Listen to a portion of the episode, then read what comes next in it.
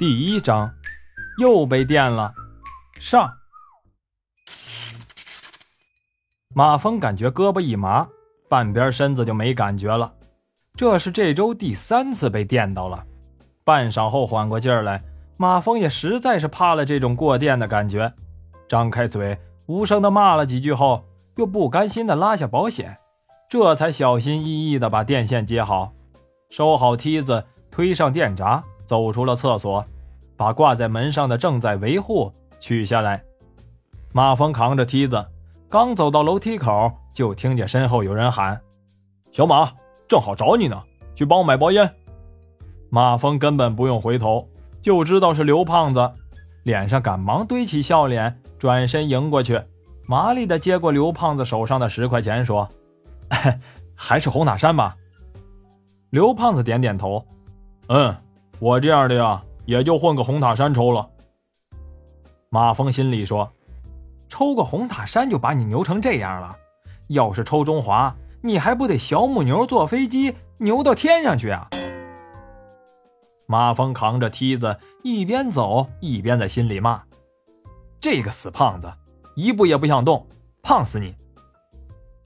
到了传达室旁边的电工专用储藏室，放好梯子。又赶紧到街对面的小卖部买了烟，给刘胖子送过去。刘胖子打开包装，掏出一支红塔山，给马峰递过一支，顺手推开找回的三块钱，说：“哎，给你的跑腿费。”马峰心里立马觉得舒坦了许多，嘴里赶紧说：“哎哎，谢了刘哥，有事你喊我。”马峰是土生土长的 Z 城人，今年二十一岁。省城一所三流大学化工专科毕业，父母都是 Z 城棉纺厂的工人。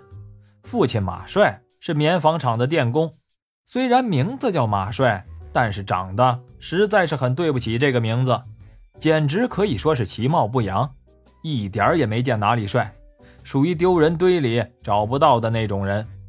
母亲王梅，棉纺厂的挡车工，长得倒是端庄秀丽。马峰成年后也怀疑当年王梅怎么会看上爸爸。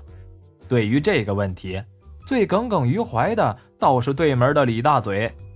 这家伙和马帅是发小，空闲的时候也喜欢和马帅喝两杯。每次喝了酒，就打趣说：“一朵鲜花插在那什么上，也就是棉纺厂这种男女比例严重失调的单位，才让你老马占了这么大的便宜。”老马就反击他说：“哎，行了，你们家刘云那颗水灵的白菜不也是让你拱了吗？”李大嘴叫李刚，妻子刘云也是棉纺厂的挡车工。李大嘴有个姑娘叫李小冉，和马峰同年，而且是同学，长得端庄漂亮。和马峰不同的是，李小冉从小学习刻苦，考上了南方的一所著名的学府。两家的家长。倒是有意让两人接触，特别是李大嘴，可能是没有儿子的原因，从小看着马峰长大。虽然小时候调皮捣蛋，但是李大嘴就是喜欢他。可是人家姑娘李小冉根本就没看上马峰，为此挺喜欢李小冉的王梅没少埋怨马峰学习不争气。马峰毕业后在家闲了半年，这倒不是他挑三拣四。现在这个社会，正牌本科都不好找工作，他一个三流的专科生就更不用讲了，哪里还轮得到他挑？马峰到人才市场转了数次，有些招收清洁工的用人单位都不客气的拿着马峰的毕业证看了看，说：“对不起，我们只招本科毕业以上的。”马峰没有厉害的社会关系。所以，就是那些马峰都认为不怎么样的单位，人家挑剩下的人里也没有轮到他。后来还是多亏了李大嘴托人，才在一个叫大地物业的公司给他找了个电工的活这也多亏了马帅有先见之明，让马峰毕业后用三周的时间，花五百元弄了个劳动保障部门核发电工上岗证。马峰当时还唧唧歪歪的，不愿意去学，说专业不对口。马帅眼一瞪，说：“你化工倒是对口，那你找到工作了？”物业公司看了马峰的证件后，又进行了简单的面试。其实马峰倒是遗传了老妈的基因，长得一米八零，一表人才，面试倒是没问题。但说是当电工，其实主要也就是打打杂啥的。人家主要是看看你全身不缺零件就行。试用期三个月，每月工资九百。老马人长得一般，却有一手绝活。一般的家用维修全是带电操作。李刚估计，王梅当年也是被他用这一手骗到的。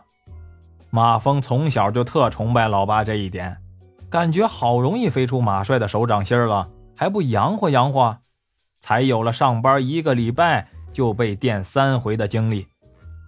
回想小时候，每次老妈叫老爸注意安全的时候，老马都用满不在乎的口气说。